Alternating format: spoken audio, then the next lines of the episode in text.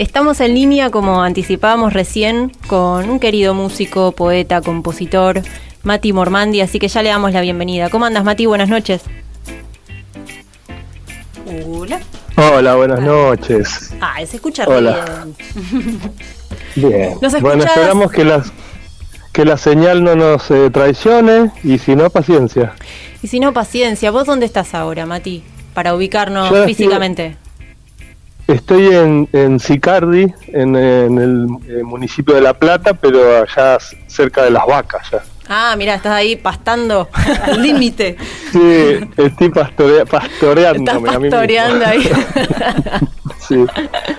sí. Qué buena onda. Bueno, tenemos un rato para, para conversar no solo de música, sino de, de- de un montón de cosas, del arte, de, de tu actualidad. Eh, como ya hemos hablado un poco fuera del aire, pero vamos a contarle a, a los oyentes, yo hoy justo desde la radio publicábamos un, un anuncio tuyo que nos contaste un Sí. par de, de cuestiones eh, en relación a, a cómo vos vivís la música, la composición eh, Sí. como por dónde te, te vibra, ¿no? Eh, me resultaba muy interesante empezar contando así, vos después me vamos por donde, por donde surja, eh, que con tu primer CD solista, que fue en el Sí. 2002, ¿no? Eh, Más o menos, sí. Más o menos. Sí. Eh, no, 2000, eh, sí, si es cuaderno, cuaderno abrido, sí. Cuaderno es abrido, 2002. no sé, decime vos. Vos sabés más que yo. Sí, sí, sí. No, dale, dale, dale. Seguí, seguí. Si no, se- ah, empezamos a abrir paréntesis y no terminamos más. No, bueno, yo leí por ahí que era por el 2000, sí, 2002, en- entendí. Sí. Eh, Sí, sí. Nada, me, me resultaba interesante esto de que decidiste directamente como comprar CDs, copiarlos y, y ponerlos a circular, regalarlos, Sí. ¿no? Eh, Sí, Ajá. y algo que me dijiste que me gustó, que lo quiero traer para compartir, que vos me decías que, yo te digo, pero ¿por qué hiciste esto, no? Y me decías que esto Mm. vos sentís que tiene, que hace sentido y que cierra lo que sería eh, el ciclo de la comunicación. Eh, que Sí. justamente es esa magia que, bueno, que a vos te hace ponerte a componer y que después llegue a destino. ¿Cómo fue un poco como esa necesidad surgida hace ya más de dos décadas? Y bueno, y de, a es- de a ese momento a esta parte iremos llegando. Sí. Y bueno, es una bisagra. Yo nací en 1975. Ujú.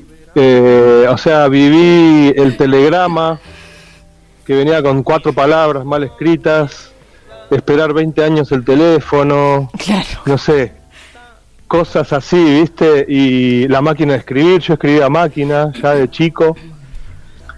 Y después, bueno, vimos cómo se inundó todo de computadoras y bueno, esta revolución espectacular. Hmm. Eh, del, si- del siglo pasado a este yo me siento como un embajador porque heredé un montón de cosas por mi edad y bueno, y por la suerte que tuve. Sí. Eh, entonces, bueno, en, en ese momento cuando yo estaba arrancando, fue antes del 2000, ah no, fue alrededor del 2000, Ujú. eh, que empezó a ver esto de Napster, bueno, es- empezó a circular la música por internet. Sí. Yo que sé, hay gente jo- joven, la mayoría por ahí le resulta re ar- arcaico lo que estoy diciendo, pero para mí fue algo que me algo que me pasó en mi vida y vi cambiar el mundo como un cachetazo y yo siempre los cachetazos lo- o los esquivo o los devuelvo, ¿viste? Bien. Así que mi manera fue esa, fue decir, bueno, a ver qué onda. Eh, de repente la música circula robada por internet. Madonna está enojada porque no puede cobrar derechos y tiene que ponerse a trabajar. Eh, entonces yo directamente entendí que ya no iba a poder esperar nada de un disco más que el disco llegue a la gente y que la gente llegue a mí y toda esa magia que, que viene sucediendo. Así que bueno, lo- los regalé. ¿Y cómo te fue con eso? Con me eso. fue muy bien porque yo compré 100, los copié, los regalé y después no paré de tocar nunca. O sea, como que empezaron a reproducirse inesperadamente. O sea, no sé hasta dónde llegaron en, en estos últimos 20 años. Qué bueno encontrarte uno de esos CDs, ¿no? De esos 100 copiados. Sería Sí, eh, casi es- una reliquia. Una botella tirada al mar, que vuelve. Sí, sí, sí, son cosas lindas, yo qué sé, yo le busco la vuelta, trato de hacer las cosas diferentes, real, lo posible, lo que se me ocurre lo hago, ¿entendés? De una. No, yo creo que es tan, es tan ridículo la realidad, o sea, no creo ni siquiera que exista algo llamado realidad, pero bueno, existe de tanto que la nombra. Hay cosas que las nombramos tanto que parece que existieran, pero en verdad no existen. Por la ejemplo, patria, eso te iba a decir, por ejemplo, ¿qué la- cosas no existen para vos de las que más nombras? La pat, no, de las que yo nombro, no, eh, yo no las de, nombro. de las nombradas, Sí. sí. De las La realidad, la verdad, la Uh. libertad, la patria, son terribles. la salud, Las que estás tirando, te Sí. digo, son La terribles. normalidad también podríamos sumar. la norma- La salud en este momento, uff. Sí, la gente. La Porque gente dice. Dice, dice, ay, cuánta gente. Llegas a un lugar y decís, cuánta gente. ¿Viste? Como si vos no fueras. ¿Viste? No, no, vos sos un Pero- orangután que está analizando lo que está pasando del otro lado, ¿viste? Y es la gente. Mm. sí. Bueno, en el periodismo se usa bastante erróneamente esto de, de contabilizar. La gente dice, la gente hace como audiencia, ¿no? Sí. Eh, Ujú. Pero bueno, y otra cosa, eh, también esto de que hablábamos, vos buscás crear opciones a lo que hay, ¿no? Digo, con esto de los CD fue como un, me imagino que fue como un, un atajo, por lo que contás, a, a Sí. esto de que la música, bueno, ya empezaba a circular de otra forma. Eh, yo tengo acá apuntado que vos sacás en el 2005 por el Club del Disco eh, lo que fue tu, quizás tu, tu primer álbum debut, como le llamabas, eh, se llamó Cambalache. Sí. Eh, y bueno, y, a- y ese fue como también otro hito, o te cambió algo eh, haberlo sacado por el Club del Disco o no. Sí, sí, sí, eso fue muy importante porque fue la primera cosa publicada, se fabricaron mil y pico de copias y el Club del Disco era espectacular. En esa época hacían como un eh, por suscripción, era una revista de música que vos pagabas por mes y todos los meses te mandaban un disco bastante selecto, digamos, Sí, del catálogo de ellos. te lo elegían, ¿no? Entonces- Además, era te seleccionaban Sí. un disco, sí, me acuerdo. Sí, así que, eh, no sé, yo saqué el disco, apenas me lo entregaron, me fui a España, eso fue una cosa totalmente incoherente que hice, pero bueno. ¿Por qué? Eh, ¿Qué onda? Y porque saco mi primer disco y me voy a España. O sea, en vez de quedarme acá nada. a tocar y a, a armar la banda o a, no sé. Pintó ahí. Ah, pero Eh, te fuiste a vivir, no es que te fuiste de viaje. Me fui, me fui con un pasaje de ida y sin plata. Ah, Así que medio que me fui a vivir, ¿no? claro, Yo decía, el- volveré. claro, y todavía no estaban los streaming tan instalados como ahora. En ese momento era, acabas de sacar un disco, No. estás allá, no hay chance. 2005, Claro. yo no tenía ni celular, nunca había tenido un celular. Me lo compré allá porque estaba angustiado ya, ¿no? Encima llegué en verano a España. Va, esa es otra cosa. Pero el Club del Disco colocó el disco en todo el país. Claro. Así que eh, estuvo muy bueno eso. Me ayudó a armar el circuito por la Argentina, que es lo que más me interesa del mundo prácticamente. O sea, tocar por Argentina. Hmm. Armé un circuito muy hermoso y lo empecé a repetir hasta que se puso increíble y después vino la pandemia. Oh, Pero yo qué sé, bueno, eh, tengo muchas ganas de tocar en Argentina. La verdad que me interesa cruzar a Chile, más que nada. Pero ¿Por qué? No sé, ¿Por algo en especial? amo Chile. Ah, bueno. Amo Chile. Me parece eh, preciosísima. Tengo amigos y me gusta mucho, mucho, mucho ese país, esa, esa gente, esa, esa tierra, Sí. ese vino. Sí. Cómo, cómo lo- lo- el último tiempo Chile transformó, ¿no? Dio vuelta a todo. Eh, hubo, Sí. hu- antes de la pandemia, digo, justo ahí. Sí, fue es verdad, como que 2019. estalló antes. Estalló antes. Estalló antes, sí, sí, sí, totalmente, Eh, porque fue un, rato despertó. antes y, y fue fue la primera ola de angustia, por lo menos que yo estuve con un nudo en el pecho durante meses Mm. y nada, y después vino la pandemia, entonces eh, ya el nudo se transformó en total, ¿viste? Mm, sí, ya, ya estaba preocupado por todo, hasta que ahora ya no me preocupa nada directamente, ya Claro. vuelta, porque si no, no se puede vivir. No, no. ¿Qué, qué, cómo, ya que tocamos la pandemia, que es un poco inevitable, aunque a veces molesta, ¿no? Estar hablando de la pandemia, pero Sí. hoy, ¿cómo, cómo te posicionas? Eh, ¿Cómo, ¿Cómo la estás percibiendo? ¿Cómo, ¿Cómo estás accionando tu día a día frente a la pandemia? Digo, ¿hay miedo, hay enojo, Yo- hay nada? hay todo. No, yo no creo en Dios, ¿sabes? Y hay muchas cosas en las que no creo. pero sí creo en la creencia, como, o sea, creo en el respeto por las creencias. Entonces hay un montón de gente creyendo en algo. Bueno, ese algo existe. Claro. Pero no, yo no me condiciono, digamos. Eh, no sé, yo, todos nos vamos a morir. Sí. Y, no- y eso no importa. Lo que importa es que estemos viviendo, que la muerte nos encuentre viviendo. Entonces, si te encuentra viviendo, no importa si es un rato antes o un rato después. Sí. Totalmente. Y yo creo que lo que hace todo el mundo, la mayoría de la gente, no es vida, sino que es como otra cosa. Es como un, es como no morir, Mm. pero no es vivir. Entonces ahora están todos queriendo no morir, pero nadie se pregunta qué quiere hacer con la vida esa. Es muy loco, no se habla de las defensas, ¿viste? Mm. Eh, se, se habla, es como que todo está afuera, eh, la enfermedad está afuera, eh, las defensas están afuera y son la vacuna. Claro. Eh, no sé, hay un montón de cosas que yo pienso totalmente diferente del 99% de gente eh, con que veo, que escucho, y yo los quiero a todos igual. ¿eh?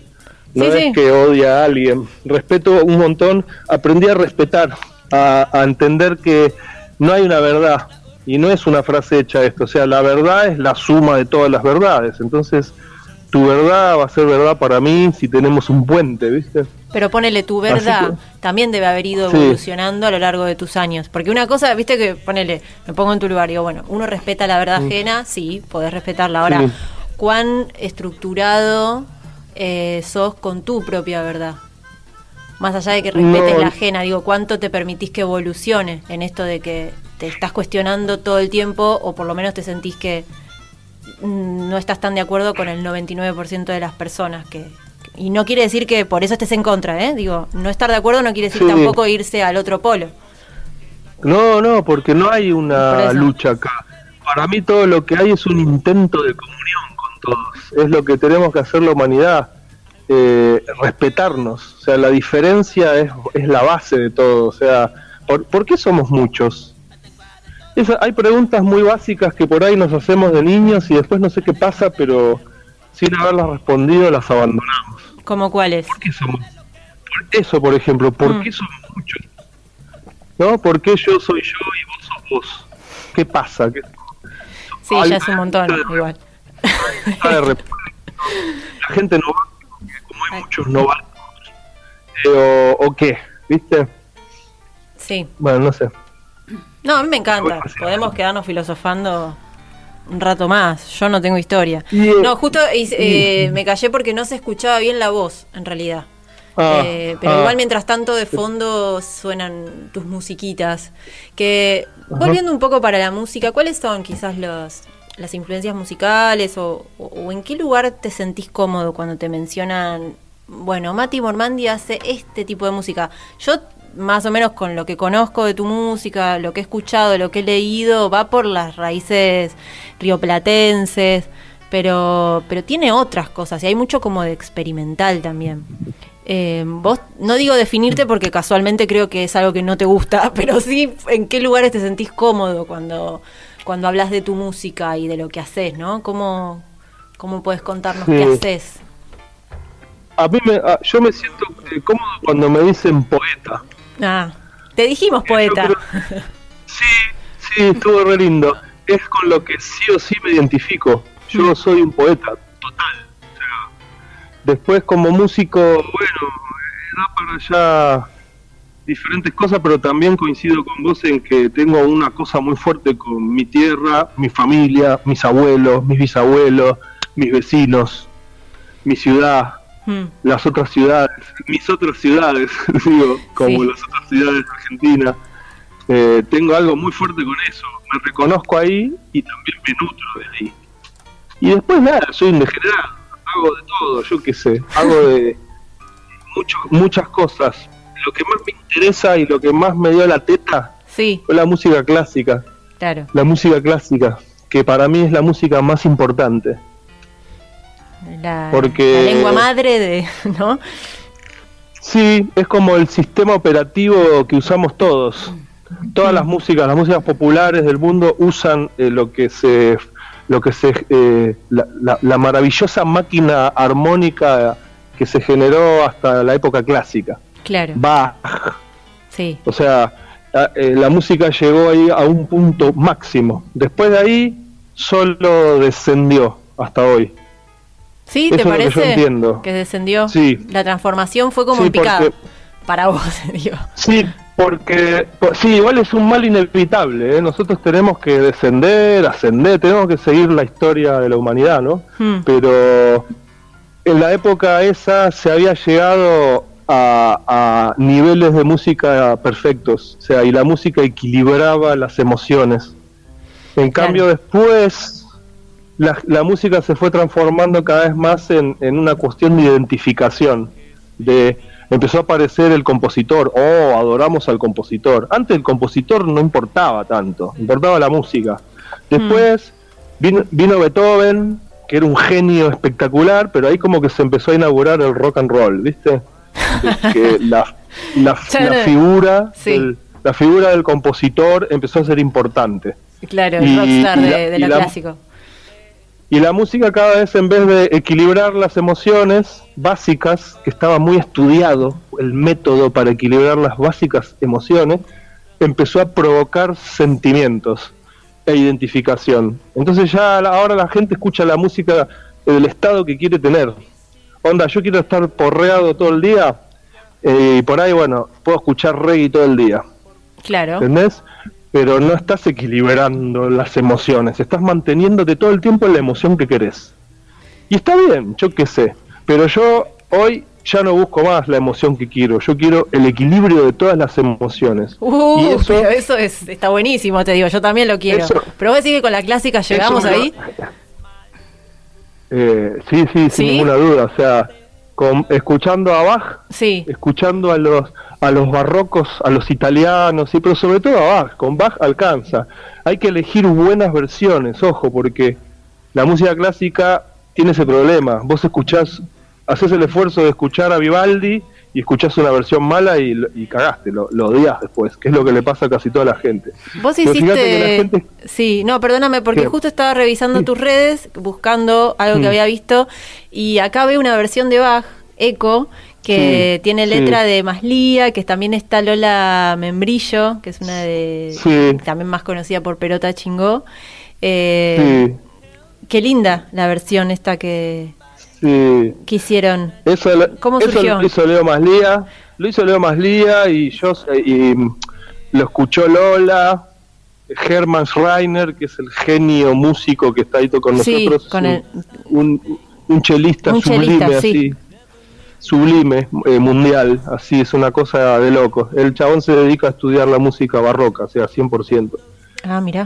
Y me pareció lindo porque es como divulgación de música clásica, pero no con esa cosa eh, severa de la divulgación. Ceremonial. la letra, la, letra habla de que quiere divulgar el reggaetón, y es hermoso. ¿Entendés? Como una ironía linda y, la, y la versión dirigida por Freiner es como con un chelo barroco, con un clavicordio, ¿viste? Está, está hecha como más, más, más linda que la de Maslía, que está hecha con un piano de plástico y con la voz de él, que bueno, lo amamos, ¿no? Pero bueno. Claro, sí, sí. Bueno, pero es otra, otra versión. Eh, estamos hablando con Mati Mormandi, por si alguno se suma en este momento, un poco recorriendo algo de su historia, pero muchas otras cosas más. Y quería llegar a algo que también hablamos un poco fuera del aire, eh, que es un concepto que, me compartiste, que de hecho también me compartiste una carpeta, me siento muy honrada, eh, a la cual, sí, porque eh, que me hablabas de, que vos no tenés una discografía, sino una fonografía. ¿Nos contás de qué se trata esto y cómo surge también esta mm. idea del fonograma? Que me pareció súper linda. Hay muchas cosas que pierden el, o sea, hay, nombres que quedan pero ya no son. Por ejemplo, un disco no es un disco ya. Se dice, se sigue diciendo grabo un disco, pero un disco es una cosa redonda y chata. O sea, cualquier cosa que se llame disco tiene que tener esa forma. Nosotros ya hace rato que no usamos el CD, de hecho ni siquiera los discos rígidos se usan ahora, se usan los, los discos, las memorias sólidas y cosas de esas. Ya no hay un disco girando. De verdad. Entonces basta. Y ya no hay esta cosa de como. yo veía la discografía Spinetta, bueno, te bajás 40 discos de un chabón que fabricó 40 discos, ¿entendés? Los puso en la calle. Era otra época, ahora ya no hay más eso. Mm. No, no, ya no hay más discos. Pero bueno, lo que sí hay grabaciones que hacemos, yo sigo haciendo obras conceptuales, así media hora de música, 40 horas, 40 minutos de música. Ajá. Eh, y, y- y para mí lo que son realmente es fonogramas. Son fonogramas, son como una pintura hecha con sonido Claro. digital. Sí. Entonces yo lo que tengo es una fonografía. Yo hice 20 fonogramas. Es como si fueran 20 discos, pero no le quiero llamar disco. Basta. Es como llamarle teléfono a esto que estamos usando ahora. No es un teléfono, es un pedazo de computadora que... o sea, que renombremos. es hablar por teléfono. Sí, sí, renombremos. Creemos nuevos sentidos. Claro. Porque también así se llama salud algo que no es, y se llama libertad algo que no es, y se llama democracia algo que no es, y se llama así, a- eh, viste, es como que está muy pervertido el lenguaje y la gente no está acostumbrada a revisarlo. Mm. Como si se- deja pensar la gente, se dejan pensar, Sí. ¿viste? Es un buen término eso, Mm. dejarse pensar, Mm. ¿no? Como Sí, en medio en, y- automático. Claro, y yo cu- cuando cuestiono las cosas, bueno, mucha gente dice, se quedan flasheando con ponerse a discutir conmigo, con elaborar pensamiento entre dos, y otros se re enojan.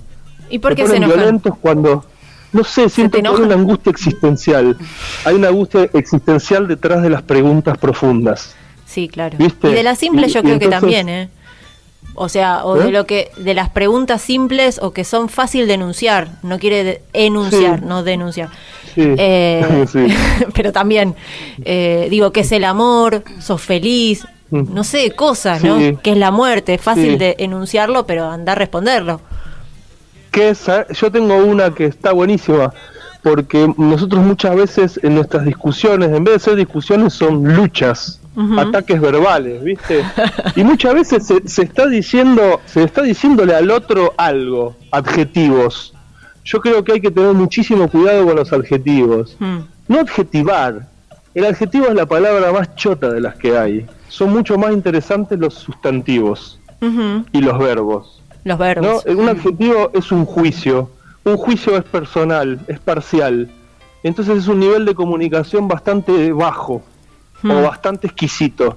Viste, cuando están dos personas eh, con un tema conflictivo tienen que hablar muy bien y no ponerse adjetivos. Simplemente decir, mira, quiero esto, necesito esto, no me gusta esto, no sé. Me gusta, ¿eh? Eh, Me gusta esa posición. Y está bueno intentar Mm. implementarla, ¿no? En, en cualquier tipo de vínculo donde te encontrás discutiendo algo, bueno, eh, porque entra en el juego también la interpretación, que bueno, eso es otro tema. Eh, Y ahí es donde la gente le dice, te, dicen, vos sos tal cosa, o cuando alguien está enojado con otro, "Eh, ¿qué es, qué es tal cosa? Yo la pregunta que haría es, ¿qué es ser? Uy, ahí le porque rematás y el otro te queda rebotando. ¿Qué? Bueno, me- alguien que está tan enojado con otro y dice, vive diciendo que el otro es tal cosa, que es un hijo de puta, que es un no sé qué, que es un autoritario, que es un... ¿Entendés? Es esto, es lo otro, es... A ver, ¿qué es ser? Mm, Bueno, yo no le puedo preguntar eso a alguien que está enojado. Y la gente está muy enojada, y la gente no quiere pensar, y no quieren preguntas. Entonces yo hablo menos, hago canciones, te dejo las preguntas en una canción que sé que se te cuela en la oreja, después cuando te estás duchando por ahí la cantás. que esa es la magia de la, esa es la magia de la canción. sí. Eh, yo hago preguntas y no las suelto nunca las preguntas. Yo tengo las mismas preguntas de cuando era chiquito.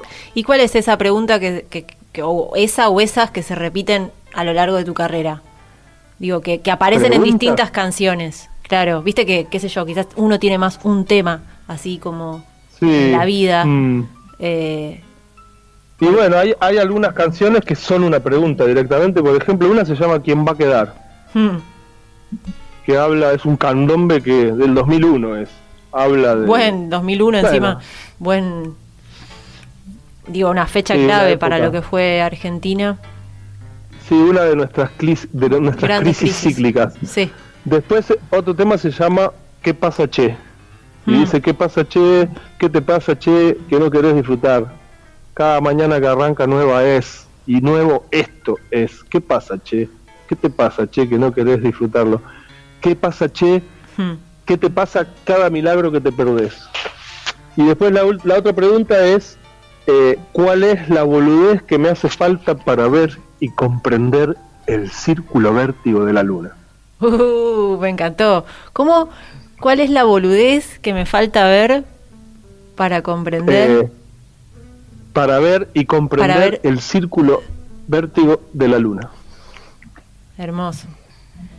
Bueno, yo qué sé, no sé. No, me gusta, me gusta. hablando de preguntas. Hay preguntas en los temas y, Sí. y, y después nada, me gusta, me gusta que la gente se haga preguntas, que digan, ¿qué quiso decir acá? O, ¿Habrá querido decir esto? No sé, activar las neuronas, ¿viste? Hay una que hablas hace poco de la soledad también. Eh, Mm. que tiraste por ahí hace poquito en las redes, la vi. A ver si la encuentro, la, Mm. la leo. Eh, pero bueno, nos refuimos por las ramas. Un poco igual es la idea de este espacio Podemos. Sí. Eh, Mm. Pero bueno, no sé si ponerle... eh, tenés ganas de contarnos ahora, si, si te, te suma también a vos, ¿no? Aprovechar el espacio para, para difundir un poco en qué estás o en qué te gustaría estar, eh, digo, a nivel eh, de, de trabajo, tanto desde la poesía, la composición, si tenés algún proyecto en vista, como para que la gente que te sigue y la nueva gente, las gentes, podamos saber un poco más. Bueno, yo estoy a full, yo no paro nunca. Eh, y lo que estoy haciendo ahora es un libro con, eh, escribiendo en pentagrama, con los arreglos y todo, todos los temas que compuse, que son como 150 temas. Mirá. Así que hace meses que laburo en escribir todo eso para hacer un libro con las letras las, para que se puedan tocar y se puedan arreglar en grupo o no sé. Eh, eso se llama temario. Y después voy a ir al piano y voy a grabar todos esos temas. Los voy a ir sacando semanalmente. Ese es un proyecto para mitad del año hasta dos años adelante porque son 150 temas. Claro, ahí tenés un rato. Así que Qué bien. Sí, eso lo voy a hacer y paralelamente voy a hacer otras cosas. Ahora voy a presentar un disco de música instrumental, que- grabada en piano en vivo. Yo estoy como cerrando toda una gran etapa de la vida. Yo creo que lo que hace falta ahora en el mundo es silencio. Yo creo que el audio digital copa todas las mentes y todos los momentos. Mm. Que me encantaría hacer que la gente apague todo. Hacer un tipo de música que apague todo y que la gente pueda escuchar a sí mismo, a su entorno, escuchar a la gente que tiene cerca. Eh, me interesa la música acústica, la música antigua, Claro. la música de un solo instrumento en vivo, no el multitrack. Ya estoy cansado de que todos grabemos montones de tracks, editemos todo, se está perdiendo el canto porque existen herramientas digitales para afinar la voz. Casi todos los que graban en estudio afinan la voz, Mm. eh, eh, la, la deshumanizan, parece que están queriendo borrar todo rastro de humanidad de la música, como si lo, lo humano fuera sucio o estúpido o pobre. Sí, pasa también hay algo como así Eh. medio masivo, mainstream, que ya se escucha, no sé, poner, escuchar la música masiva, digo, de, no sé, hay como un tipo de sonido que ya se conoce en el reggaetón, en la cumbia, en, ¿viste? Un tono de voz Sí. que, que la, la Pero- hacen como en serie. eh, Pero que saben que, claro, es horrible, pero bueno, funciona para lo que es la industria. Eh, Sí, pero eso estamos hablando de la industria comercial. Yo me refiero a todo lo otro. todo lo otro. Sí, sí, sí. Casi todo lo que escucho, casi todo lo que me llega es así. Está hecho todo en digital, con compresores, con afinadores, está todo editado. La gente como que hace, eh, quiere grabar lo que no podía tocar. Quiere mostrar una perfección que nunca tuvo ni va a tener. Y no entiendo por qué no se muestra tal cual es. Es mucho más hermoso escuchar una voz humana sola que escuchar una producción gigante. Eh, Bueno. creo que estamos llegando a un clímax de eso. Por eso que yo necesito escuchar eh, cosas chiquitas. Que las grabaciones sean momentos que me regalan. Momentos reales, momentos únicos con el vértigo y con la alerta de un momento, no, no producciones eh, como que buscan esa perfección falsa. Sí. No sé. Bueno, quedémonos con lado, eso. ¿sabes? Quedémonos con eso, Mm. Mati Mormandi, Mm. con quien estuvimos hablando todo este rato en este bloque. Sabes que al comienzo del programa hablábamos de la frase menos es más. Eh, y creo que Mm. coincide con, con este concepto que, que traes para cerrar la nota. Eh, volver Sí. también a lo simple, a lo chiquito. Eh, así que bueno, Mm. gracias. Gracias por este rato de charla. Y mm, cuando tengas material, por supuesto lo podés compartir acá con nosotros, ¿por qué no? bueno, sí, de una que va a suceder. Bueno, te agradezco un montón y a todos los oyentes y a Mar del Plata, que la quiero mucho, que me encanta Mar del Plata. Espero estar ahí pronto. Ojalá, ojalá que sí. Bueno, nos vemos, suerte ahí en, en el campo Bueno. con las vacas. Gracias, equipo, gracias. Un besito. Besos. Chau, chau. Chao, chao.